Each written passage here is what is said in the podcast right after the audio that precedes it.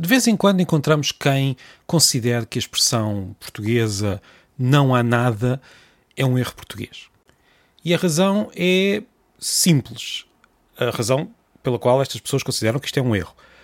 Não há nada é uma negação e esta negação tem duas palavras negativas, não e nada. E por isso, supostamente, estas duas palavras deveriam anular-se e tornar a frase positiva. Por isso não há nada deveria querer dizer que há tudo, ou algo assim.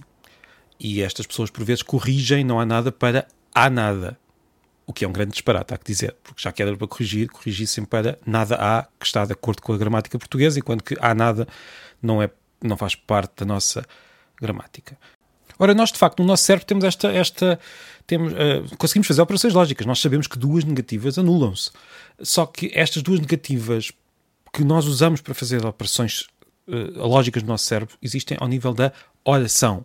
Eu digo eu vou a Lisboa, é uma oração, eu vou a Lisboa porque tenho de ir a uma consulta, é outra oração, e em cada uma destas orações, e duas orações que pertencem à mesma frase, mas é em cada uma destas orações que está a negação ou a afirmação.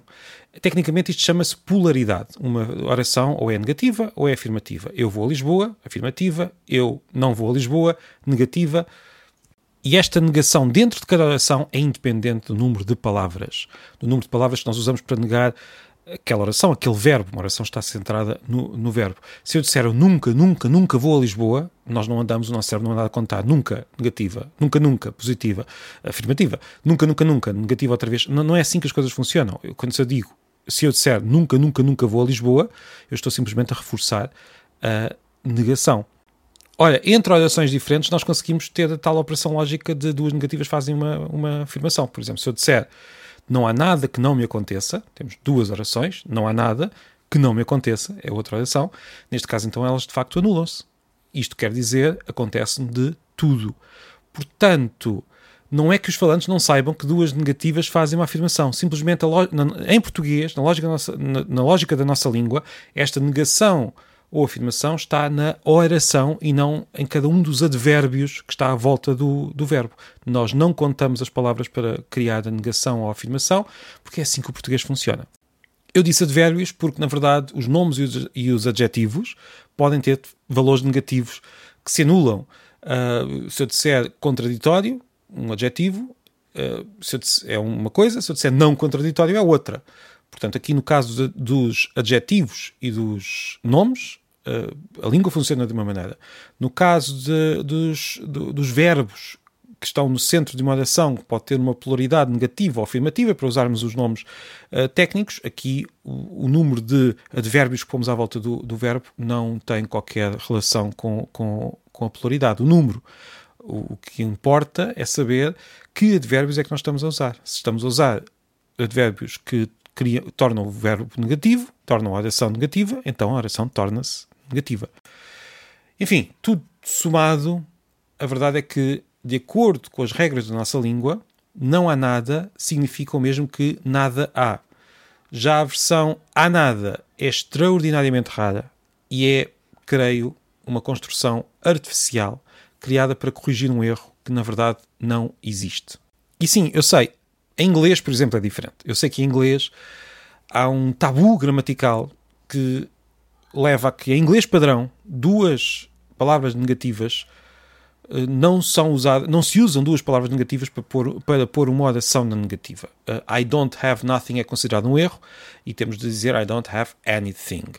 Uh, mas, esta, mas mesmo que a pessoa use este erro, a interpretação que os ouvintes uh, dão é uh, I don't have nothing, é eu não tenho nada. Ou seja, não, não, não fazem uma, a tal operação da dupla negativa para criar uma afirmativa. Não, não é isso que acontece. Até porque há variedades da língua inglesa em que isto é perfeitamente aceitável e também não, não, as pessoas não fazem esta operação de andar a somar palavras um, para chegar à, à, à conclusão. Ou seja, o inglês na verdade até funciona como o português, só que há este tabu no padrão do inglês que leva a que não se use o nothing, nothing em I don't have nothing. Em português não há este tabu, nunca houve. As gramáticas não o têm, os prontuários não o têm, os falantes não o têm. Só há uma minoria de falantes que acha, provavelmente, e se calhar é uma suposição, por influência do inglês, há uma minoria de falantes que considera que deveríamos ter este tabu, que não deveríamos usar não há nada. No entanto, é perfeitamente claro enquanto estamos a conversar. Se eu digo não há nada naquela sala, todos sabem o que é que eu estou a dizer. Se eu digo não há nada que não me aconteça, todos sabem o que é que eu estou a dizer. Se, há outras construções com negativas e afirmativas que se tornam um pouco mais confusas por serem complexas, mas não é o caso. Nós sabemos o que é que queremos dizer quando não há nenhum problema. Não há nenhum problema, nós interpretamos isto perfeitamente bem. Não há nenhum problema com esta frase. Eh, portanto, não há aqui qualquer questão, há apenas uma, como é que eu ia dizer, uma ideia que surgiu na cabeça de algumas pessoas por não terem refletido bem como é que a, a, a, língua portuguesa na verdade funciona eh, e como é que a gramática pode variar língua para língua e como é que esta gramática se relaciona com a lógica, a relação não é direta e, e unívoca.